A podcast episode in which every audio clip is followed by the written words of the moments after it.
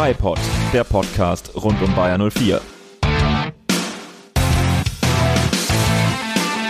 Herzlich willkommen. Wir sind in Folge 24. Wir, das sind, wie ihr es gewohnt seid, der Sebastian und mir gegenüber der Nils. Ja, hallo. Diesmal nach etwas kürzerer Zeit, nachdem wir uns beim letzten Mal sehr lange Zeit zwischen zwei Aufnahmen gelassen haben und in der letzten Folge auch eigentlich gar nicht alles unterbringen konnten, was wir hätten unterbringen sollen, haben wir gedacht, das arbeiten wir jetzt ab und außerdem nutzen wir das spielfreie Wochenende, um auf den Rückrundenstart zurückzublicken. Genau, die Januarspiele sind durch und da wollen wir einfach mal direkt drauf blicken, statt uns wieder ewig Zeit zu lassen. Die letzte Pause war zu lang, ist uns aufgefallen. Apropos, die Pause war zu lang. Es war auch die Pause zu lang, in der wir unser Mail-Postfach ignoriert haben. Folgenlang haben wir um Feedback in den Mails gebeten, dann kommt welches und wir bemerken es nicht vor der letzten Aufnahme. Äh, ein großer Fauxpas, Entschuldigung an dieser Stelle und großes Dankeschön als erstes an Lukas, der uns geschrieben hat, der erste, der uns gemailt hat.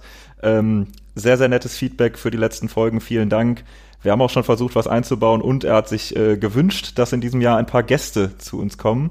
Und das haben wir fest auf der Liste. Mit ein paar Leuten haben wir auch schon gesprochen, die eventuell mal hier zu hören sein werden, aber große, großer Vorsatz für 2022 Gäste im Bipod. Ja, wir haben das schon gesagt, so ein bisschen Angst ist beim technischen Setup, weil er sagt zwar zu Recht, wenn wir es schaffen, uns zu zweit online zuzuschalten, dann kriegen wir das natürlich auch bei einer dritten Person hin. Manchmal funktioniert das mit dem Online-Zuschalten aber auch nicht ganz so gut. Ihr merkt ja nicht, wie viel Vorlauf das Ganze gedauert hat. Aber wir fanden bei der letzten Folge, wo wir uns online nur äh, abgesprochen haben, hat das wieder ganz gut geklappt. Diesmal sitzen wir uns wieder live gegenüber und mal schauen, wie wir das hinkriegen, dieses Jahr Gäste einzuladen. Und das andere Feedback, was er gegeben hat, war, dass wir uns vielleicht nicht so von Spiel zu Spiel hangeln sollen, sollten, sondern vielleicht mal das Gesamtbild stärker betrachten. Das haben wir beim letzten Mal, ohne die Mail gelesen zu haben, schon umgesetzt und würden uns natürlich, egal ob bei Twitter oder per Mail, äh, gerne oder freuen, wenn ihr uns sagt, ob ihr das auch besser fandet. Wir haben das jetzt auch als angenehmer empfunden und würden das heute auch wieder so machen. Genau, es sind ja nur drei Spiele, aber die werden wir dann auch nicht einzeln durchgehen, sondern ähm, uns da ja, auf, die, auf die wesentlichen Dinge beschränken. Wie Nils schon gesagt hat, lasst uns sehr gerne Feedback da, sowohl dazu als auch zu allem anderen, was euch auffällt. So hat es nämlich auch der Mike gemacht, sowohl per Mail als auch immer als Kolle77 bei Twitter. Sehr aktiv in Sachen Feedback. Vielen Dank dafür. Der hatte einen wichtigen Punkt. Wir haben vergessen, über den Diaby Army Pokal zu sprechen. An dieser Stelle müssen wir dem lieben Bernd gratulieren. Der hat das Ding geholt. Ist schon eine ganze Weile her, aber gratulieren kann man, denke ich, trotzdem noch. Und ähm, ja, wir müssen dann wohl auch noch über unser Duell sprechen. Ja, und dass du das vergisst oder außen vor lässt, das ist ja okay. Ich hätte das nach dem grandiosen Viertelfinalsieg im Bipod-Duell natürlich niemals vergessen dürfen. Wie das passieren konnte, weiß ich auch nicht, aber dass ich es wirklich einfach verpennt habe, sieht man allein schon daran, dass ich, bis wir die Mail gelesen haben, auch an dem Spieltag, äh, das, wir haben ja direkt nach dem Unionsspiel aufgenommen, diesen Spieltag auch gar nicht getippt hatte. Das Bipod-Duell ging natürlich mit 13 zu 10, beziehungsweise du bestandest darauf, dass es 10 zu 13 war und du der Erstgenannte warst, an den Teil des Podcasts mit der größeren Expertise, an den Favoriten, muss man dann sagen. Aber leider bin ich danach auch sagen und klanglos im Halbfinale ausgeschieden. Deswegen, wir haben uns, glaube ich, eigentlich beide ganz gut verkauft. Viertelfinale hätte ich vorher nicht mit gerechnet. Und ich war ja dann sogar im Halbfinale, auch wenn man nicht darüber reden muss, wie das ausgegangen ist. Ja, beim Finale muss man auch nicht drüber reden, wie es ausgegangen ist. 4 zu 2 hat Fausto 79 gegen Sachtig, der dich im Halbfinale äh, geschlagen hat, gewonnen. Aber hey, Pokalsieg ist Pokalsieg. Da ist völlig egal, wie das, wie das Endspiel dann äh, ausgegangen ist. Da kräht später keiner mehr nach, außer zwei Podcaster, die das irgendwie nochmal rauskramen. Die, die zwei Monate später damit nochmal um die Ecke kommen. Und an der Stelle sei übrigens gesagt, Kolle 77, erste Mail in unserem Postfach. Wir haben uns auf jeden Fall sehr gefreut. Das kann man an dieser Stelle nur so sagen. Wir freuen uns auch über jedes Feedback, was über Twitter kommt. Und an dieser Stelle noch danke an Johnny für den Hinweis. Spotify und iTunes immer gerne, äh, Apple Podcasts, sorry, immer gerne Bewertungen dalassen. Auch das freut uns sehr. Äh, wir haben, glaube ich, nicht die Hörerzahlen, dass wir irgendwann mal in den Podcast-Charts auftauchen. Aber falls uns mal wer entdeckt, ist ja trotzdem geil, wenn da gutes, äh, gute, gute Sterne dastehen. Und natürlich auch vielen Dank an Mexico Joey für die dritte Mail, die in unser Postfach geflattert ist. Wir freuen uns auf den nächsten Mexikaner. Jo, danke auch dir. Und damit sind wir dann mit dem ersten Punkt schon durch. Feedback immer gerne gesehen, deswegen auch hier mal heute einfach die ersten fünf Minuten darüber gequatscht. Und wir checken auf jeden Fall unsere Mails ab jetzt immer vor den Folgen bei bipod.gmx.de. Aber wir freuen uns natürlich weiterhin über euer doch zahlreicheres Feedback äh, bei Twitter unter bipod04. Genau, und damit, wie ihr es gewohnt seid, rein in die News. Und da müssen wir, wie es so oft ist, erstmal über die Corona-Situation reden. Die halten wir kurz an dieser Stelle, möchten wir keinen äh, mit Nerven, betrifft jeden eh schon genug, aber Bayern 04 hat sich in Person von äh, Fernando Caro und von Rudi Völler dafür stark gemacht, dass die in NRW geltende Obergrenze von 750 Zuschauern in Bundesliga-Stadien angehoben werden sollte. Und in Bayern ist sie, glaube ich, auf 10.000 jetzt erhöht worden. Also ich rechne schon damit, dass das in NRW irgendwann demnächst auch passiert, dass man da zumindest etwas Erhöhung hat. Ähm, das heißt ja natürlich nicht, dass jeder jetzt ins Stadion gehen muss und sich der Ansteckungsgefahr irgendwie aussetzt. Aber andererseits, wenn zwei Blöcke offen sind, auf denen 750 Leute sitzen, dann kann man, glaube ich, auch ein paar mehr Blöcke mit ein paar mehr Zuschauern aufmachen. Ähm, die Entscheidung dahin zu gehen, ist ja dann nachher jedem selbst überlassen. Ich zum Beispiel war vor Weihnachten auch gerade hinsichtlich der Tatsache, dass man danach die Familie gesehen hat, nicht mehr da. Ähm, das ist ja dann glaube ich, für jeden individuell zu betrachten, das scheint sowieso im Moment ja der Weg der. Genau, und die Entscheidung, wie man da dann hinkommt und zurückfährt und wann, das ist ja auch jedem selbst überlassen. Aber es wäre sicherlich schön, wenn da wieder ein bisschen mehr Stimmung als mit 750 Leuten in die Stadien zurückkehren könnte. So viel dazu. Dann müssen wir weitermachen, auch das seid ihr gewohnt, mit Verletzungen. André Lunev hat sich im Training verletzt, Sindes Moseris und Operationen die logischerweise eine längere Pause hervorrufen werden. Geschätzt so circa drei Monate. Hat natürlich schon stärkere Auswirkungen, auch wenn er jetzt nicht so direkt gebraucht wird, aber als Ersatztorhüter natürlich eine entscheidende Rolle im Kader. Und jetzt äh, die Laie von Lennart Grill ist abgelaufen. Er ist jetzt im Januar wieder zum Team gestoßen und sollte ja ursprünglich wieder verliehen werden zu allen anderen Transfers kommen wir später. Jetzt sieht es aber so aus, oder könnte es gut sein, dass er bleibt als wieder zweiter Torhüter oder Niklas Lomp als zweiter Torhüter, solange Luniev eben.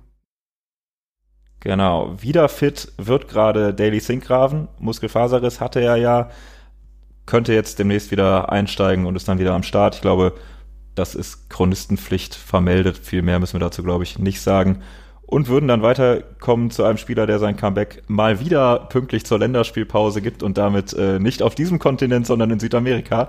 Charles Arangues ist wieder am Start und ähm, hat sein Comeback gegen Argentinien gegeben in der äh, Quali in Südamerika. Wie gesagt, 1 zu 2 verloren gegen Argentinien. Für Chile sieht's nicht gut aus. Nee, und äh, das wäre natürlich irgendwie schade. Die goldene Chile-Generation, die altert ja auch äh, gewaltig und ist teilweise auch schon von der großen Bildfläche verschwunden. Ich glaube, Vidal nur noch Ersatz bei Inter. Ich weiß gar nicht, wo Alexis Sanchez im Moment spielt.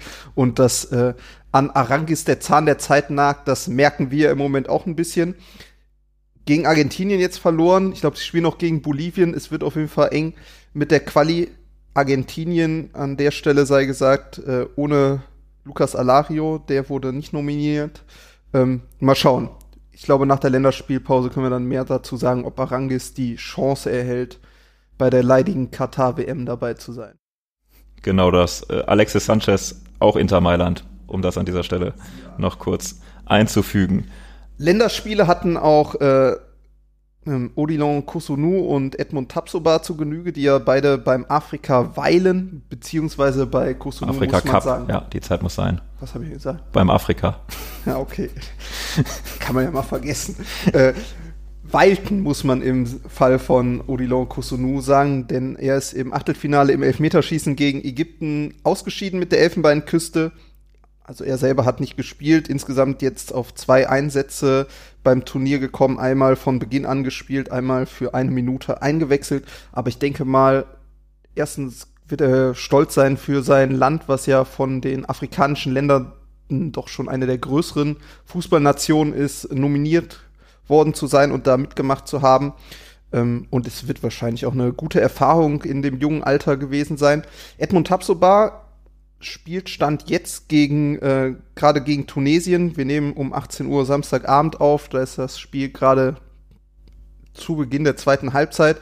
Ähm, nachdem er das erste Spiel wegen seiner Covid-Erkrankung verpasst hat, alle Spiele gemacht und ähm, steht jetzt eben im Viertelfinale gegen Tunesien. Mal schauen, wie das ausgeht. Genau. Mehr müssen wir an der Stelle dazu, glaube ich, auch nicht sagen und gehen dann schon direkt über in den nächsten Programmpunkt, die Transfers. Da ähm, haben wir, nachdem Simon Rolfes ja eigentlich verkündet hat, dass im Winter nicht so viel passieren soll, jetzt doch eine ganz schön lange Liste vor uns, überraschenderweise. Wir fangen an beim jüngsten Neuzugang, Jadel Kanga, 16 Jahre alt, Stürmer, schwedisches Talent von, und auf diesen Moment habe ich mich sehr gefreut, äh, er kommt von IF Brömer Polkana aus Schweden, wie schon gesagt, schwedische zweite Liga, hat äh, mit denen den Aufstieg aus der dritten Liga geschafft und wechselt bei uns mit 16 Jahren vorerst erstmal in die A-Jugend, gilt aber als riesengroßes Talent. Er hat ungefähr 200.000 Euro Ablöse auch gekostet und reiht sich damit in eine Reihe von Jugendtransfers ein, die jetzt gerade unter Simon Rolfes irgendwie sehr auffällig zugenommen haben und auch vielleicht was damit zu tun haben, dass vor der Saison, wir hatten ja auch schon darüber geredet, mit Thomas Eichin jetzt so ein neuer Jugendkoordinator eingesetzt wurde. Auf jeden Fall ein interessanter Weg, den Bayern 04 da eingeschlagen hat. Wenn man das mal auflistet, haben wir ja neben Ika Bravo und Sidan Zertemir, die vielleicht etwas größer auch waren, weil sie schon für die Profimannschaft zum Einsatz kamen oder stärker wahrgenommen wurden. Auch den äh, Bruder von Joscha Zirksee äh, verpflichtet oder Reus Dörr von der Ajax-Jugend. Darüber hinaus sind im Moment äh, Gerüchte darum, dass von äh, Cork City in äh, Irland Castle Hessanen, ein junges irisches Talent, zu uns wechseln könnte. Da hat äh, die Irish Post äh, was zugeschrieben es gibt auch, ich würde jetzt mal sagen, dass den Wahrheitsgehalt muss man da erstmal ein bisschen hinterfragen, aber Gerüchte um äh, Paul Wanner vom FC Bayern, der im Sommer sein also sein Ausbildungsvertrag endet im Sommer und ist noch nicht verlängert, äh, soll auch ein sehr großes Talent sein. Ähm, da berichtet allerdings Sport 1 und da gab es auch Gerüchte in ganz viele Richtungen, deswegen muss man da mal gucken, wie relevant oder wie wahrheitsmäßig das Ganze ist. Aber auch der soll Interesse geweckt haben bei uns und wie gesagt, irgendwie eine neue Art der Transferpolitik halt auch bei jüngeren Spielern versuchen zuzuschlagen, die sich in Zukunft auszahlen könnte, weil in der Vergangenheit hat sie sich mit Flo Würz ja schon mal ausgezahlt, auch wenn der nicht so viel für die A-Jugend dann nachher gespielt hat. Aber gerade aufgrund der Tatsache, dass sich die Transfersummen so exorbitant entwickeln und aus unserer Jugend lange nicht mehr so ganz, ganz viele Spieler hochgekommen sind, glaube ich, ganz attraktiv. Definitiv und man muss ja auch sagen, also ich glaube, es war im, im letzten Spiel, wo, wo Lindemann, der Sky-Kommentator, dann auch schon äh, bei Sidan Sertemir davon sprach, dass er das nächste Jahrhundert-Talent sein könnte. Ich weiß nicht, ob man die, diesen Maßstab dann jetzt immer ansetzen muss, äh, weil Kai Havertz und Florian Wirz jetzt zwei, zwei Jungs sind, die den Durchbruch richtig geschafft haben. Das wird sicher nicht bei all diesen von dir gerade genannten äh, in der Form der Fall sein, aber man macht da offenbar wenig falsch, sich solche Talente zu holen. Bei Jadel Kanga war auch der FC Barcelona schon interessiert, der war auch da schon im Probetraining bei uns äh, im vergangenen Jahr, war auch schon mal zum, äh, zum Probetraining zu Gast. Also der stand sicherlich auch schon länger jetzt auf der Liste und unter Beobachtung hat in der schwedischen Liga echt gute Statistiken aufgelegt und dafür einen 16-Jährigen schon so viel Profi-Erfahrung gesammelt, das ist schon echt, echt krass, muss man sagen. Trotzdem muss man natürlich sehen, wie er sich dann jetzt hier akklimatisiert und erstmal auf einem anderen Level, was das Training mit den Profis angehen wird, sicherlich sein wird. Aber ich glaube, A-Jugend könnte er schon direkt einschlagen, nachdem er schon mit, mit, mit gestandenen Profis gespielt hat. Aber das wird man abwarten müssen trotzdem auf jeden Fall ein Fingerzeig, dass Bayern 04 jetzt in dieser Altersklasse 16 bis 18 schon sehr, sehr aktiv ist, was Transfers angeht. Perspektivisch gesehen und auch wirtschaftlich gesehen scheint das sehr vernünftig zu sein, weil die Transfersummen doch sehr nach oben gehen und wenn man dann halt sich die Spieler, die irgendwie dann mal so einen Abgang von Florian Würz eines Tages äh, ähm, verschmerzen sollen, schon im Verein sind als Jugendspieler, wäre das natürlich eigentlich ideal und vor allen Dingen kostengünstiger. Was ich mir bei so Transfers von 16-Jährigen aber immer denke, ist, dass ich hoffe, dass der Verein da die Rahmenbedingungen hat, um eben so junge Menschen dann auch dementsprechend zu fördern und zu integrieren und auf das Leben in einem anderen Land und äh, mutmaßlich ohne die Eltern auch entsprechend vorzubereiten, weil ich habe da immer noch diese Doku in der Kalinios, äh, wer auch immer sich noch an ihn erinnern mag, äh, gezeigt wurde, der in Leverkusen in irgendeiner so gut wie nicht eingerichteten Wohnung hockte und da sein Dasein fristete im Kopf und ich hoffe, dass man daraus doch auch gelernt hat und ähm, dementsprechend diesen jungen Menschen auch außerhalb des Fußballplatzes irgendwie eine entsprechende Perspektive auf. Ja, gerade natürlich, wenn es dann Leute sind, die nicht hier ankommen und schon die, der deutschen Sprache mächtig sind, ist es, glaube ich, ein ganz wichtiger Punkt. Und ja, dass man sich bei Carlinhos jetzt nicht mehr an talentierten brasilianischen Rechtsverteidiger erinnert, sondern an diese Bilder von der äh, wenig eingerichteten Bude und den runtergelassenen Rollladen, ist äh, traurig und sollte hoffentlich bei diesen Talenten, die wir jetzt genannt haben, sich längst geändert haben, dass das anders aussieht. Das sind alles Leute, die wir eine Altersklasse jünger verpflichtet haben als Panagiotis Retzos damals. Und bei dem sprechen wir jetzt darüber, dass er ablösefrei zu Hellas Verona wechselt. Also das ähm, Kapitel Bayern 04 und Panagiotis Retzos ist damit beendet. Ja, nach zwischenzeitigen Leihen zu Brentford und äh, Saint-Etienne dann diesmal endgültig. Ähm, war auf jeden Fall ein ziemliches Verlustgeschäft, wenn man bedenkt, wie viel er uns damals gekostet hat. Knapp 20 Millionen sollen wir gezahlt haben, als er aus Griechenland zu uns gewechselt ist mit vielen Vorschusslorbeeren, denen er auch verletzungsbedingt äh, nie gerecht werden konnte und so uns jetzt wieder verlässt, ohne Ablöse, nur mit einer Beteiligung an einem. Ja, hat denke ich, ja gut, es waren Verletzungen dabei, aber ich glaube, er hatte auch genug Chancen, sich unter verschiedenen Trainern in der Vorbereitung oder auch darüber hinaus zu zeigen. Es ist dann immer wieder die, die Laie geworden. Die Leihgeschäfte waren jetzt sicherlich auch am Ende nicht so glücklich, dass er davon profitiert hat, sondern er stand da halt, also saß da halt oft dann auch einfach nur auf der Bank oder nicht mal das. Das hilft dir dann natürlich auch nicht weiter ärgerlich, dass er da jetzt echt, echt gute Jahre, um sich zu entwickeln, ohne große Spielpraxis verbringen musste. Da kann man ihm jetzt einfach nur die Daumen drücken, dass es bei Hellas Verona besser wird, weil vorwerfen kann man ihm eigentlich nichts. Das war eigentlich immer vorbildlich. Wir haben nie was gehört, dass er sich irgendwie beschwert hätte, stunk gemacht hätte.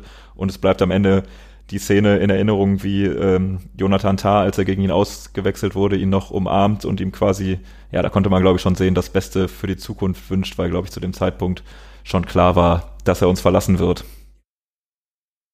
Also wirklich sehr vorbildlich, hat nie gemeckert, aber wenn er dann eingesetzt wurde, hat er immer alles gegeben und ich denke mal jetzt auch allein die Tatsache, dass er bis Ende Januar noch geblieben ist, um sozusagen diese Zeit zu überbrücken, bis der erste vom Afrika Cup zurückkommt, ist wirklich, also richtiger Profi.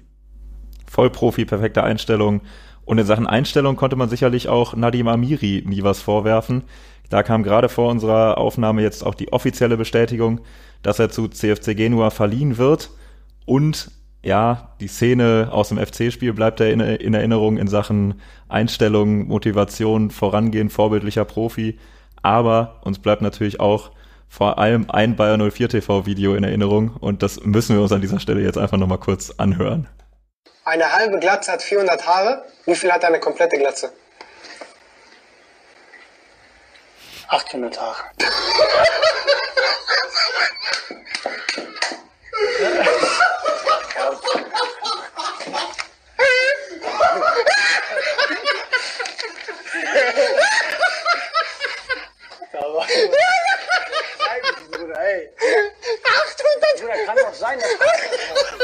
Eine komplette Glatze hat gar keine Haare, Bruder. gewachsen drauf? Hä? Eine komplette Glatze hat keine Haare, Bruder. Ja, Sie hörten äh, Nadim Amiri und Karim Bellarabi in einem herausragenden Clip äh, vom Bayern 04 Social Media Team auf YouTube zu finden. Großartig einfach nur und mit dieser diese Lache, also dieses Video, ich kann es mir glaube ich noch eine Million Mal in meinem Leben anhören und ich werde immer wieder großen, großen Spaß dabei haben.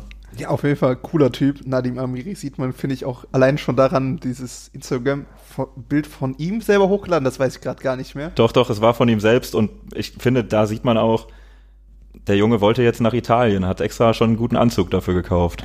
Das ist auf jeden Fall sehr, sehr stylisch. Also tatsächlich stark.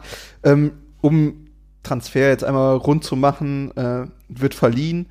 Äh, Genua ist im Moment 19. mit fünf Punkten Rückstand auf äh, das rettende Ufer. Ja, damit äh, geht Nadim Amiri zum 19. der Serie A und Panagiotis Retzos zum 9. der Serie A. Auch eine, inter interessant. Auf jeden Fall, falls sie den Klassenerhalt schaffen, dann soll wohl eine Kaufpflicht von so rund 8 bis 9 Millionen, also so ungefähr das, was wir ähm, für, an Hoffenheim für ihn gezahlt haben, anstehen. Und Quelle ist da die Bild, aber ich glaube, der Kicker hat darüber auch berichtet. Genau, das, das stand auf jeden Fall jetzt vor der, äh, vor der Verpflichtung oder vor der Vollzugsmeldung immer wieder im Raum. Das äh, schwebt ja jetzt auch schon eine ganze Weile über uns, dass er da hingehen wird. Äh, der CFC Genua selbst hat auch in seiner ähm, Leihmeldung verkündet, dass es da unter bestimmten Bedingungen eine Kaufpflicht geben soll. Man, wir können also davon ausgehen, dass die bei Klassenerhalt greift. Und genau diese acht bis neun Millionen melden die Bild. Es wird sich wohl irgendwo in diesem Rahmen bewegen. Dass er bei uns unzufrieden war, ist, denke ich mal, Ganz natürlich, weil er echt nicht mehr so viele Einsatzzeiten hat, aber hat sich eigentlich auch vorbildlich gezeigt. Ich habe irgendwie so das Gefühl, er kam und hat irgendwie aber nie unter keinem Trainer so eine richtige Rolle gefunden, in die er jetzt ideal reinpasst. War so ein Spieler, den man auch viel so ein bisschen hin und her schieben konnte, aber so die perfekte Rolle in unserem System, die hat er nicht gefunden. Also ich glaube, vielleicht auch für seinen Karriereweg eher die bessere Option, wenn er dann irgendwo anders sein Glück findet ob das jetzt beim CFC Genua ist, also ich glaube, da hätte er, also bin ein bisschen verwundert, dass er da nichts in ein paar Regalen höher gefunden hat, weil ich glaube, das Talent hatte er definitiv, um auch ein guter Durchschnittsprofi. Ja, also auf, auch eher im, im, im oberen Mittelfeld von, von diesen Top-Ligen würde ich ihn da eigentlich auch eher sehen als jetzt äh, im Abstiegskampf in Italien. Weiß ich jetzt auch nicht, ob das dann unbedingt seinen großen Qualitäten entgegenkommt. Ähm, aber werden wir sehen, wir drücken ihm die Daumen. Ich ähm, hatte mir auch immer mehr erhofft, muss ich sagen. Es gab echt Spiele, wo er richtig stark aussah, aber genau wie du sagst, es war nie so, dass er irgendwie, dass es die Position für Nadim Amiri in unserem Spielsystem gab, sondern eher immer so, dass man ihn auf verschiedenen Positionen reingeworfen hat, er das oft dann auch ganz gut gemacht hat, aber halt nie auf einem, auf einem überragenden Level oder auf einem, wo dann ein Trainer gesagt hätte, okay, der spielt jetzt auf jeden Fall. Dazu kam es dann halt nie. Und klar, diese, diese Hinrunde viel zu wenig Spielzeit bekommen, da kann man verstehen, dass er jetzt ähm, einen anderen Weg suchen möchte. Aber auch andererseits aber auch irgendwie verständlich, dass er nicht so viel Spielzeit bekommen hat, weil wenn er gespielt hat, fand ich jetzt auch nicht, dass er die Leistung gezeigt hat, wo man sagt, okay, um den kommt man nicht drum herum. Und dann hast du halt mit Florian Würz einen Konkurrenten auf der möglicherweise Paradeposition, ähm, gegen den du einfach nicht ankommst. Genau, und dann auf der 6 halt Leute, die in Sachen defensiver Stabilität uns da einfach mehr gebracht haben. Da muss man auch an erster Stelle dann irgendwie einen Robert Andrich sehen. Das hat ihm dann sicherlich auch nicht geholfen, dass da noch mehr Konkurrenz kam. Jetzt ist es so. Und dann würde ich sagen, einer, der uns wohl erst noch erhalten bleibt, da weiß man auch noch nichts ganz Genaues, aber im Moment sieht es danach aus, dass er erstmal noch bleibt, ist äh, Lukas Alario. Der Stand jetzt bleibt, obwohl es schon größere Gerüchte gab, sowohl Eintracht Frankfurt als auch Hertha BSC sollen da Interesse gehabt haben. Ja, ich hätte auch nichts dagegen, wenn er sein Glück vielleicht dann eher im Ausland findet, weil wenn er jetzt in der Bundesliga spielt, er ist ja schon torgefährlich und ähm, ich gehe auch davon aus, dass wenn er ein Team findet, was vielleicht eher auf ihn zugeschnitten wird, weil bei uns passt er jetzt weder in das Seoane-System ideal rein, noch hat er in das Peter Bosch-System ideal gepasst er ist halt so ein typischer Strafraumstürmer, der die Vorlagen braucht und gerade wenn er zu so einem Team wie vielleicht jetzt Hertha geht, was dann eher so ein Zielspieler vorne braucht, dann kann er ja auch seine Tore machen. Ich muss jetzt nicht unbedingt haben, dass er dann in der Bundesliga die Hütten macht und man sich dann doch wieder überlegt, ach Gott, äh, Alario trifft ja jetzt doch, weil ich werde das definitiv nicht so sehen, selbst wenn er jetzt bei seiner nächsten Station trifft, dass wir da irgendwas falsch machen, wenn wir ihn abgeben, weil ich glaube, da haben wir letztes, letzte Folge schon drüber gesprochen. Ich glaube, die Chancen hat er jetzt mehr, mehrfach. Er ist ein abschlussstarker Spieler, das wird er wahrscheinlich auch immer bleiben, aber für unsere Art Fußball zu spielen scheint er nicht der ideale Mann da vorne zu sein und er ist jetzt auch nicht individuell, individuell so überragend, dass man ihn trotzdem halten sollte.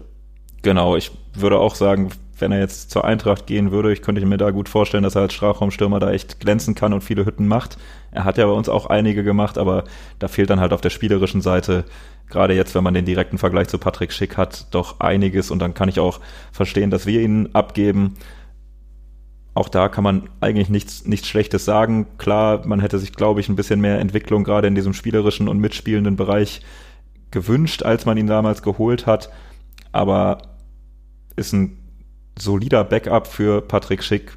Verständlich, dass er mehr sein will als ein Backup und damit ist es dann auch in Ordnung, wenn man sich von ihm trennt. Absolut. Und ich glaube, mit dieser Variante, dass wir nochmal mit ihm verlängert haben, um jetzt dann da im Sommer vielleicht nochmal Geld zu kriegen, ist, sind, glaube ich, alle ganz gut bedient. Ähm, anderer Spieler, wo es um einen Abgang ging, äh, war für mich sehr überraschend Mitchell Bucker, der von Newcastle United wohl umworben wurde. Den ersten Gerüchten habe ich gar nicht so richtig geglaubt, aber ähm, die kamen so von der Daily Mail, die ja nicht immer ganz so zuverlässig ist, was sowas angeht, aber zum Beispiel, ich glaube, damals mit äh, Leon Bailey am Ende dann auch recht hatte. Ähm, Kick hat da inzwischen aber auch drüber berichtet, das soll sich jetzt zwar zerschlagen haben, man weiß jetzt aber auch nicht so ganz, von wo da die Initiative ausging. Wenn er jetzt nach einem halben Jahr wieder gegangen wäre, hätte ich das sehr, sehr merkwürdig gefunden. Ähm, ich kann mir ehrlich gesagt nicht so wirklich vorstellen, dass sich da bis Ende Januar was entwickelt. Wenn doch, dann würde ich mich sehr wundern, ja, was, der, was der Transfer zu uns überhaupt sollte, weil es ist ja nicht so, dass er hier nicht spielt oder nicht gespielt hat. Ähm, alles sehr eigenartig. Natürlich, Newcastle hat jetzt viel Geld ja, das ist dann sicherlich auch ein Punkt, wo irgendwie so Medien wie die Daily Mail dann ansetzen. Da kann man dann natürlich die verschiedensten äh, ja, Spieler, die irgendwie in der Preiskategorie passen und wo man sich denkt, auf der Position könnte was gehen, die kann man dann natürlich da einfach mal ins Rennen werfen.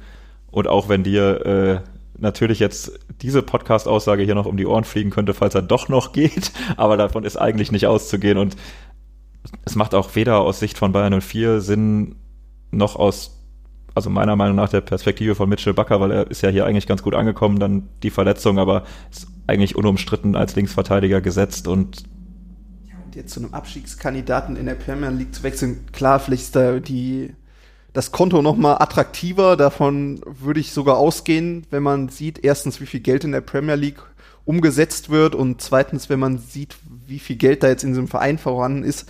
Aber karrieretechnisch wäre das ein extremer Abstieg. Ja, das kann man, kann man auf jeden Fall so sagen.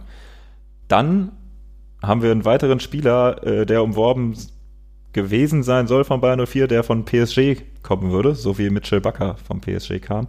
Dina Ebimbe, 21-Jähriger, der als Amiri-Ersatz gehandelt wurde. Wird.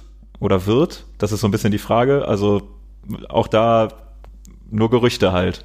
Ja, in der, äh, in der Meldung des Kickers, dass Amiri jetzt fix zu, oder fix auf Laie zu Genua wechselt, war nochmal zu lesen, dass Bayern 04 weiterhin an, im Bimbe dran sein soll, allerdings nur mit Verweis auf die Meldung von vor drei Tagen. Und man weiß ja, im Wechselfenster heißt vor drei Tagen jetzt nicht unbedingt aktuell. Angeblich hat Bayern 04 da versucht, eine Laie mit Kaufoptionen auszuhandeln, vermutlich um dann, wenn Amiri im Sommer wechselt, direkt den Ersatz fest zu verpflichten, aber sich jetzt noch auf nichts festzulegen, würde ich jetzt mal vermuten. Ähm, Wäre wieder ein junger Spieler, über den man wahrscheinlich jetzt, oder zumindest wir nicht so viel sagen können, ähm, der aber mit Sicherheit, wenn er aus der Jugend von PSG kommt, eine gute Ausbildung mitbringt und ich sag mal so, mit Chilbaka, Musa Diaby, schlechte Erfahrungen haben wir definitiv nicht. Nee, das kann man wohl so sagen. Und wer seine Erfahrung bisher, ihr habt äh, gemerkt, wir waren jetzt ein bisschen in der Gerüchteküche unterwegs, jetzt kommen wir wieder zu, äh, zu, zu Hard Facts, feste Neuverpflichtungen. Stand jetzt, doch nochmal kurzer Aus Ausflug in die, in die Gerüchte. Stand jetzt kommt er im Sommer. Es gibt die Gerüchte, dass er vielleicht doch noch diesen Winter zu uns kommt. Sada Asmun von äh, Zenit St. Petersburg, 27-jähriger Stürmer, den wir ab Sommer ablösefrei verpflichtet haben. Ja, der war schon unter äh, Peter Bosch Kandidat Gerüchteküche, war im Sommer Kandidat Gerüchteküche, war bei Lyon, bei Peter Bosch jetzt auch, also Kandidat, die haben wohl mit uns da konkurriert um diese Verpflichtung. Wir haben ihn uns auf jeden Fall jetzt gesichert, spätestens ab Sommer. Aber ja, das ist jetzt auch tatsächlich wieder total spekulativ, weil wenn Alario jetzt bleibt, noch einen dritten Stürmer holen, dann müsste man vielleicht ein anderes System spielen. Man weiß es nicht, aber auf jeden Fall die Option, dass er noch dieses Transferfenster kommen könnte, ist auf jeden Fall da. Verhandlungen sollen wohl laufen. Man weiß nicht, wie viel da jetzt Belliu ist oder. Ja, man, man liest natürlich auch irgendwie gerade auf Twitter viel wo man ganz, ganz schwer einordnen kann, was da jetzt dran ist, gerade was auch die Zenit-Seite angeht, ob sie ihn jetzt noch bis Sommer halten wollen oder eher ihn schon loswerden wollen, ob sie noch Ersatz in diesem Winter finden. All das reicht der Spekulationen. Was aber relativ deutlich ist, der Mann hat eine ziemlich überragende Torquote. Also jetzt für Zenit 104 Spiele, 62 Tore, in der iranischen Nationalmannschaft 60 Spiele, 39 Tore. Das kann sich auf jeden Fall sehen lassen. Ich weiß nicht, wie man auf den Spitznamen Iranian Messi kam, weil die Spielweise habe ich in den Highlight-Clips, die ich gesehen habe, jetzt nicht unbedingt gesehen. Aber gut, Hauptsache Hype, ne? Ich dachte eigentlich, wir lassen den Ausdruck Iranian Messi jetzt hier weg. Ich, ich konnte mich nicht zusammenreißen, es tut mir leid. Ja, aber auf jeden Fall wäre er, denke ich, ein guter Ersatz für Patrick Schick. Vielleicht Sturmpartner. Ähm, auf jeden Fall, man hat die wir haben jetzt die Tore gesehen. Ich muss sagen, russischen Fußball ist jetzt nicht mein, russischer Fußball ist jetzt nicht mein Steckenpferd, dass ich besonders viele Spiele live von äh, Zenit gesehen hätte. Aber man sieht sich ja dann doch, wenn so ein Spieler kommt, mal so ein paar Clips an. Klar, da sind so diese typisch, typischen Stürmertore dabei, aber man sieht auch, der Mann hat einen guten Abschluss und kann auch was am Ball. Gestandener Spieler, finde ich, ist auch immer ganz wichtig, um wirklich erfolgreichen Fußball zu spielen, eben nicht nur die Jungen dazu haben, ich bin auf jeden Fall sehr gespannt. Ja, gerade wenn man sich jetzt, ähm, haben wir am Anfang des Transfer-Talks drüber geredet, bei den 16- bis 18-Jährigen bedient. Auch gut, dass man da jetzt auf einen 27-Jährigen setzt, ähm, der kommt, der wiederum schon seit er 18 ist in Russland spielt. Erst äh, Rubin Kazan, dann bei Rostov und äh, wieder bei Kazan und jetzt Zenit. Also seit er 18 ist, seit äh, Januar 2013 in Russland aktiv. Ja, da muss man natürlich sagen, wir wissen nicht so genau die Qualität der russischen Liga einzuschätzen. Aber er hat sich auch schon mit dem ein oder anderen äh, internationalen Auftritt durchaus seine Spuren verdient, was Europa League angeht oder auch Champions League Tor ähm, für Rostov 2016 gegen die Bayern. Der erste iranische Spieler mit dem Champions League Tor seit Ali Karimi. Haben wir den in dieser Podcast-Folge auch noch untergebracht. Hatte der nicht auch so einen Spitznamen wie der iranische Sidan oder sowas? Nee, das gucke ich jetzt nicht, jetzt, nicht nach. Jetzt lehnen wir uns an der Stelle auch nochmal kurz aus dem Fenster. Ähm, auf jeden Fall eine spannende Neuverpflichtung, auf die man sich einfach nur freuen kann, denke ich. Und vor allem ablösefrei, finde ich, ist gerade in den aktuellen Zeiten so, die Vereine haben unter Corona sicherlich finanziell zu leiden, gerade bei den Summen, die im Fußballgeschäft inzwischen umgesetzt werden, ähm, glaube ich auch nochmal ein ganz großes Plus. Ja, und Stürmer mit der Torquote, selbst wenn er die dann in der Bundesliga nicht hält, sieht alles vielversprechend aus. Und scheint vor allen Dingen ideal zu sein, so als Ersatz für Alario, der vielleicht noch mal ein bisschen mehr Feuer mitbringt, wenn er jetzt ganz neu im Verein ist, wo man sagt, jetzt mindestens Ersatz für Alario, für das, was Alario kann und hoffentlich mehr. Er muss ja auch nur, ein, äh, um in Argentinien zu bleiben, ganz kleines bisschen mehr Messi sein als Lucas Alario, damit er äh, mehr mitspielt als Alario. Okay.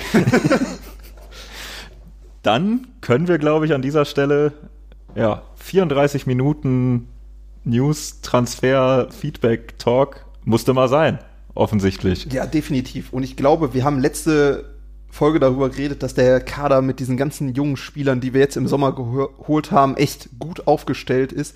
Und ich finde, die Transfers jetzt gerade unter Simon Rolfes, seitdem er wirklich so komplett das Ruder gut, Rudi Völler ist noch da, aber Rolfes ist jetzt da der leitende Angestellte, um das mal so zu sagen, äh, übernommen hat. Die sind sehr, sehr vielversprechend und ich finde auch gerade so diese Idee, die dahinter steckt, wirklich super.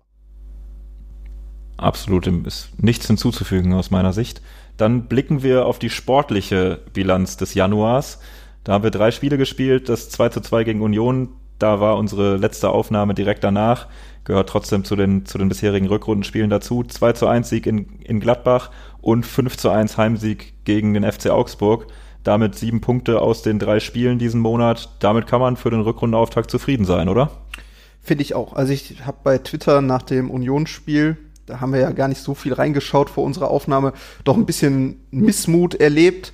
Ähm, ich muss sagen, ich war jetzt gar nicht so unzufrieden, weil klar, Union, man hat schon eher den Anspruch, da zu gewinnen, gerade wenn man zu Hause spielt. Aber es ist ja jetzt halt auch kein Team, was man mal eben im Vorbeigehen schlägt.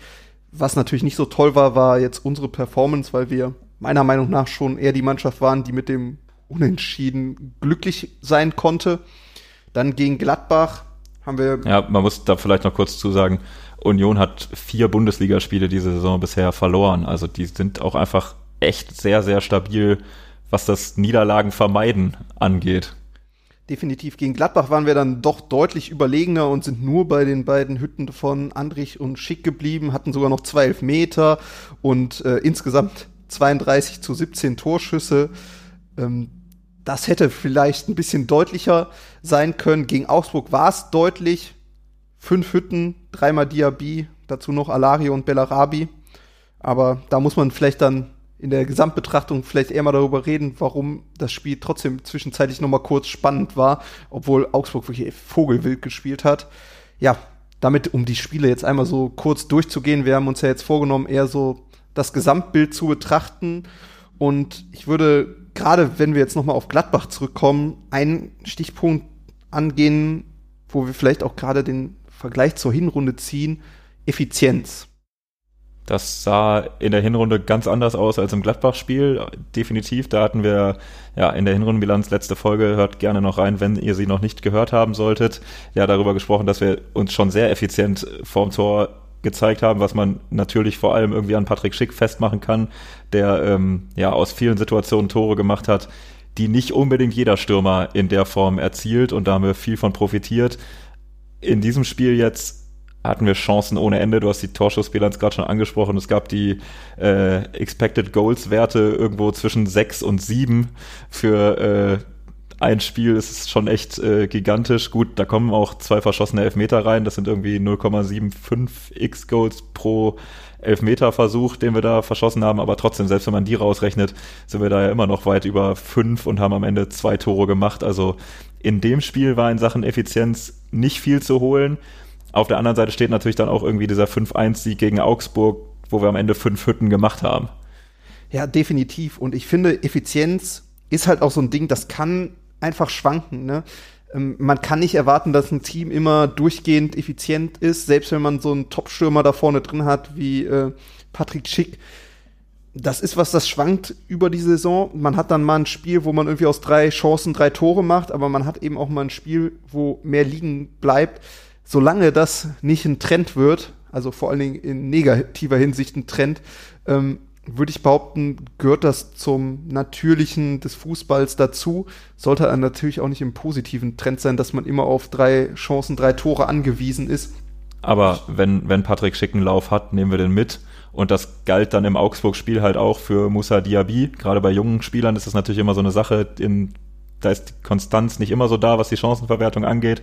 Aber Musa Diaby mit seinem Dreierpack gegen Augsburg da könnte man dann übergreifend die Frage stellen, haben wir den vielleicht ein bisschen unterschätzt in seiner Bedeutung für unser Spiel aktuell? Ja, vielleicht. Also das finde ich ist echt ganz, ganz schwer zu beantworten. Ich bin der absoluten Überzeugung, dass Patrick Schick und äh, Florian Würz eine deutlich stärkere Bedeutung für uns haben. Gerade weil Diaby einfach diese Konstanz, die du gerade angesprochen hast, häufig nicht hat und auch in der letzten Saison noch weniger hatte. Die ist diesmal ein bisschen mehr da und man sieht vor allen Dingen, dass Diaby für uns aber auch Spiele gewinnen kann. Jetzt das Augsburg-Spiel würde ich gar nicht mal so unbedingt als Beispiel nehmen. Ich habe da eher so ein paar Spiele in der Europa League im Kopf, die er doch sehr stark mitentscheidet.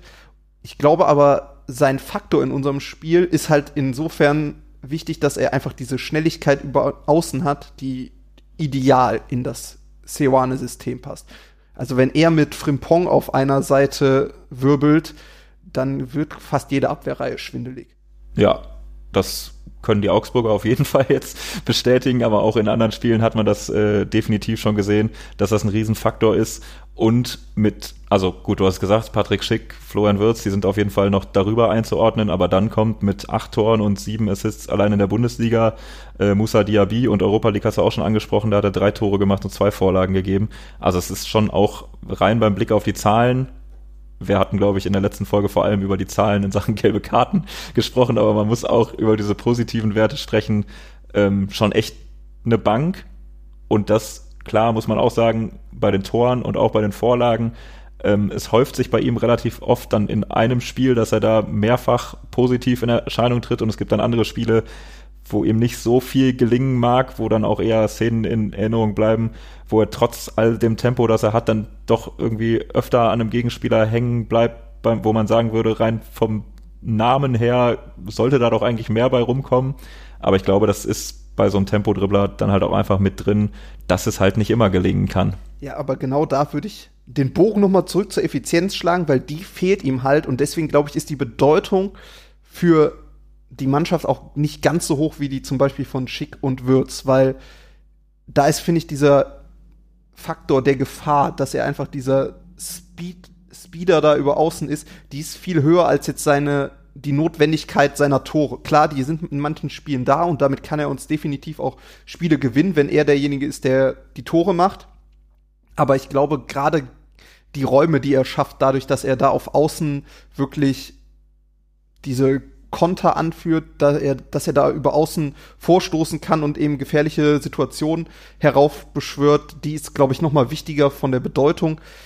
Aber die geht überwiegend, finde ich, durch seine echt extreme Spritzigkeit und Geschwindigkeit. Also daraus geht ihr. Ja, dass das ein wichtiger Faktor für unser Spiel ist, definitiv klar. Dann würde ich sagen, blicken wir mal noch in die Defensive. Die Offensive ist ja damit, glaube ich, ganz gut abgebildet. Und da stand uns im Januar ja vor allem eine Frage ins Haus, können wir verschmerzen, dass mit äh, Tabsoba und Kosunu gleich zwei Innenverteidiger beim Afri Afrika Cup mit dem Wort haben wir es heute, äh, sind. Oder macht uns das Probleme? Und da kann man, glaube ich, sagen, Jonathan Tah und Piero Hincapier sah aus wie ein Stamm-Innenverteidiger-Duo. Bis auf das Unionsspiel, da haben wir ja schon drüber gesprochen, dass da die Defensive doch einiges zu wünschen übrig ließ. Aber mh, hm, vielleicht haben die beiden sich jetzt danach gefunden. Und äh, Hinkapier, wir haben schon darüber gesprochen letzt, äh, letzte, letztes Mal. Ja, ich glaube, das kann man gar nicht hoch genug einschätzen, wie der von Position zu Position geschoben wird und einfach überall sein Mann steht. Äh, hervorragend. Also ich glaube, eine richtige, richtig, richtig gute Verpflichtung und ich könnte mir auch vorstellen, obwohl Tabsoba und Kosunu jetzt zurückkommen, ähm, dass er da jetzt erstmal trotzdem seinen Platz sich gesichert hat. Man muss natürlich gucken, wenn Tabsoba wieder diese Form findet, die er hatte, bevor er sich verletzt hat, dann wird es schwer, weil dann ist er der beste Mann in der Defensive in unserem Kader. Da bin ich fest von überzeugt und ich bin auch fest davon überzeugt, dass er von allen unseren Verteidigern das größte Potenzial besitzt. Aber so wie Hinkapier jetzt gegen Gladbach und Augsburg gespielt hat, würde ich behaupten, hat er es auf jeden Fall verdient, da jetzt auch erstmal zu bleiben. Und Tar sowieso. Also ich glaube, Tar ist sowohl was sein Standing in der Mannschaft als auch was die Leistung angeht, im Moment unantastbar. Unantastbar. musste, musste raus. Oh Nein, äh, in, in aller Ernsthaftigkeit definitiv über Jonathan Tah haben wir auch gerade letzte Saison ja viel, viel gezweifelt. Die Zweifel sind im Moment komplett weggepustet. Also hat er wirklich eine überragende Hinrunde gespielt, das hatten wir schon gesagt, aber auch jetzt in diesen Spielen ähm, mit Hinkapier an seiner Seite waren das wirklich richtig starke Spiele. Wenn er dann auch noch einen Punkt sichert mit dem Tor, das er macht, nochmal ein Sternchen, i-Tüpfelchen auf der eh schon sehr starken Leistung. Aber es wird auf jeden Fall spannend, wie das dann jetzt ähm, in den nächsten Spielen aussieht, wer da an seiner Seite spielt. Da hat auf jeden Fall Gerardo Seoane die Qual der Wahl, weil also Tapsoba, Kosunu, Hinkapier und Tar, das ist schon echt richtig gute Auswahl für, für die Innenverteidigerposition. Und wann hatte bei uns mal ein Trainer die Qual der Wahl in der Innenverteidigung? Also Qual vielleicht öfter, aber nicht, weil da vier Kandidaten so, so, so stark aufspielen. Ja, Lucio Novotny Zivkovic vielleicht. Long time ago. Ähm, Vielleicht noch ein Spieler, auf den sind wir letzte Folge ein bisschen eingegangen, als es um die Neuzugänge aus dem Sommer ging, aber Robert Andrich, diese, wenn wir über eine zentrale Säule in unserem Team sprechen, die für, für Stabilität einfach, ja, einfach spricht, dann ist das neben Tar auf jeden Fall auch Robert Andrich. Da hatten wir da auch jetzt gerade direkt nach der Winterpause gewisse Sorgen, was die zentrale Mittelfeldposition angeht, ob das Personal da ausreicht gerade mit den Verletzungen, ähm, die es auf der Position gibt, auch da kann man sagen, sind wir sorgenfrei. Vor allem, der macht halt Tore. Also das finde ich ist ja noch beeindruckender als diese defensive Stabilität oder diesen Kampfschweingeist, den er da reinbringt. Also wie effizient er auch vorne ist. Gut gegen ähm, Gladbach hat er ja, glaube ich, auch mal so ein paar Torabschlüsse, die nicht so toll waren, aber allein, dass er so häufig auch zu Torchancen kommt, das ist schon wie das ist der, Simon Rolfes in seiner besten Zeit. Ja, das zeigt vor allem auch, dass er, dass man ihn nicht einfach nur auf, auf Kampf, auf Grätschen und auf Defensive reduzieren darf, sondern dass es auch viel, viel mehr ist. Auch wenn wir an Chip-Pässe denken, die wir sonst von Florian Wirz erwarten und sehen. Auch sowas hat er im Repertoire. Also es ist schon echt viel, viel mehr, als ich im Sommer erwartet habe. Und da muss man echt sagen, der hat alle Erwartungen übertroffen und ist ein überragender Kicker. Ja, und wo wir bei überragender Kicker sind, vielleicht noch ganz, ganz kurz eingestreut, wen ich jetzt auch gerade zum Rückrundenstart wieder unfassbar fand. Also, man kann es ja eigentlich jedes Mal sagen, aber Florian Würz, ich finde erstens, man merkt, was der noch für einen Schritt gemacht hat in dieser Saison. Der spielt einfach so abgeklärt. Der übernimmt wirklich das Spiel. Ich finde, der hat körperlich noch mal deutlich, deutlich zugelegt. Ähm, also wirklich der ist so grandios, wir können uns so glücklich schätzen, dass der bei uns spielt, was der für Ideen hat, was, wie der unser Spiel belebt, also es ist einfach Wahnsinn. Also Florian Würz wirklich Hut ab, was der spielt, das ist einfach, dass der noch so jung ist, das kann man einfach nicht glauben. Der ist wirklich von einem anderen Stern. Ja, wir können an dieser Stelle noch kurz ein anderes Thema einschieben, was wir jetzt eigentlich nicht mit in die Folge genommen haben, aber es passt gerade so gut. Äh, bei The Zone Decoded das Format über Florian Wirz und über Patrick Schick.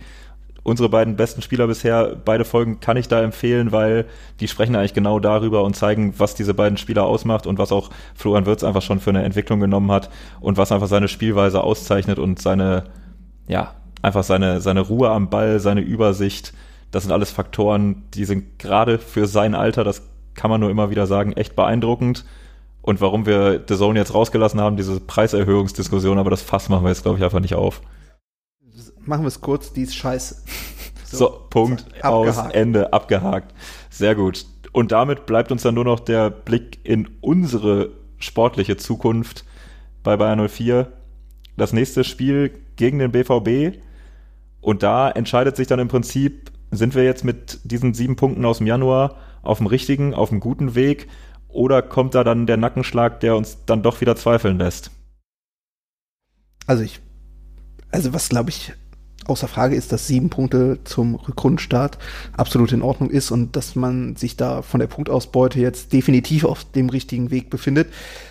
Was ich immer so ein bisschen wahrnehme, ist, dass unsere Auftritte jetzt oder dass die Erwartungshaltung schon recht hoch ist dafür, dass wir diesen Umbruch im Sommer hatten, weil wir halt eben jetzt schon zweimal so eine Schwächephase hatten, ist man dann immer so ein bisschen geneigt zu sagen, ja, das ist alles nicht gut genug und da sind jetzt so Teams wie Freiburg oder Köln in unserer Reichweite, was eigentlich nicht sein kann, weil unser Team dafür zu gut ist, aber man muss den anderen Teams, glaube ich, auch zu gut halten, dass sie auch eine gute Saison spielen und wir spielen eine vernünftige Saison. Wir spielen keine überragende Saison, aber ich finde, für das, wo wir herkamen im Sommer, sieht das alles vernünftig aus. Wir haben einen großen Umbruch gehabt.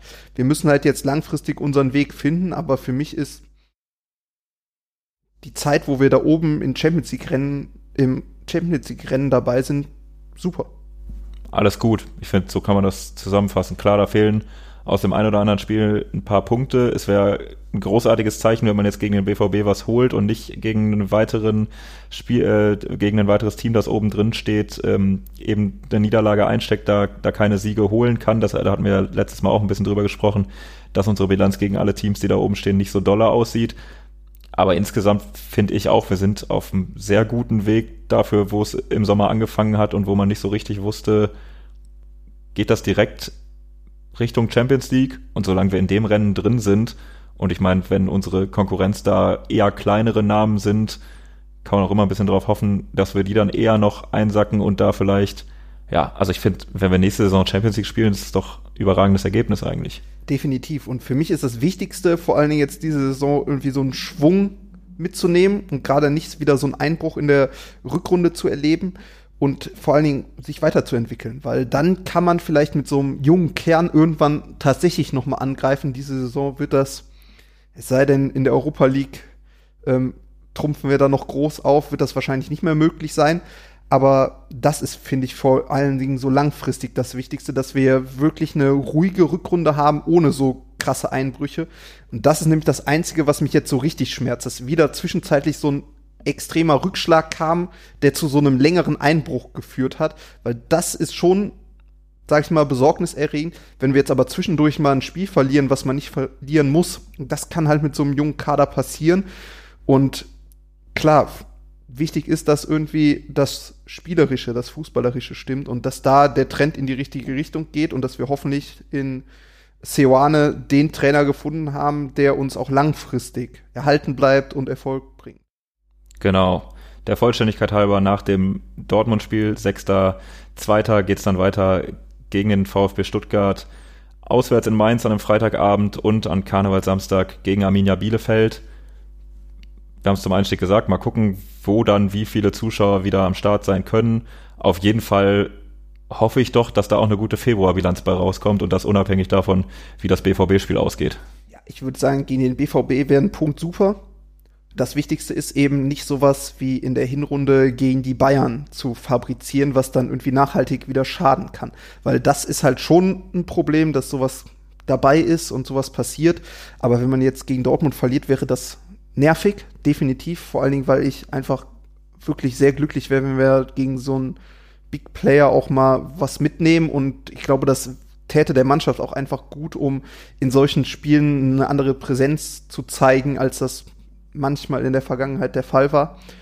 Aber man muss halt ehrlicherweise leider sagen, dass der BVB vom sportlichen Potenzial noch etwas über uns angesiedelt ist und ähm, dass wir da der Außenseiter sind alle Hörer, die schon länger dabei sind, wissen, wenn Nils ehrlicherweise mal wieder gesagt hat, dann haben wir wirklich alles mit in die Folge reingepackt. Das geht. Was geht? 52 Minuten hast du noch was, sonst würde ich sagen, wir sind durch. Wir könnten einmal kurz gucken, wie Tabsoba sich beim Afrika Cup macht, wenn wir das auf die Schnelle hinkriegen. Okay, ähm, wenn du das auf der Schnelle hinkriegst, ich äh, überbrücke die Zeit. Wir hatten es Anfang der Folge länger gesagt, aber wir freuen uns über euer Feedback auch gerade dazu, was ihr jetzt zum Sportlichen sa sagt, wie ihr das seht, unsere Takes aus den letzten Wochen und im Hinblick auf äh, Februar, wie es aussieht und jetzt kommt Nils mit der Nachricht. Dass Burkina Faso erst um 20 Uhr spielt. ja gut, dann haben wir diesen groben Patzer, wir jetzt auch noch äh, ganz am Ende raus, äh, ja, vers versucht äh, rauszuholen. Wir hoffen einfach, ihr habt nicht aufgehört zuzuhören, nachdem wir behauptet haben, das Spiel würde schon laufen. Für euch aber ja eh irrelevant, weil wenn ihr die Folge hört, wisst ihr wahrscheinlich schon, wie das Spiel ausgegangen ist. Definitiv. Und wir hoffen natürlich, dann drücken wir jetzt Edmond Tapsoba für heute Abend die Daumen und hoffen, dass er da ins Halbfinale einziehen kann.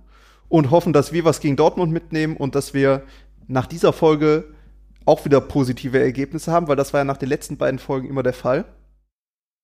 Und dementsprechend Schwung mitnehmen. Schwung mitnehmen. Vielen Dank fürs Zuhören. Bis zum nächsten Mal. Ciao, ciao. Macht's gut.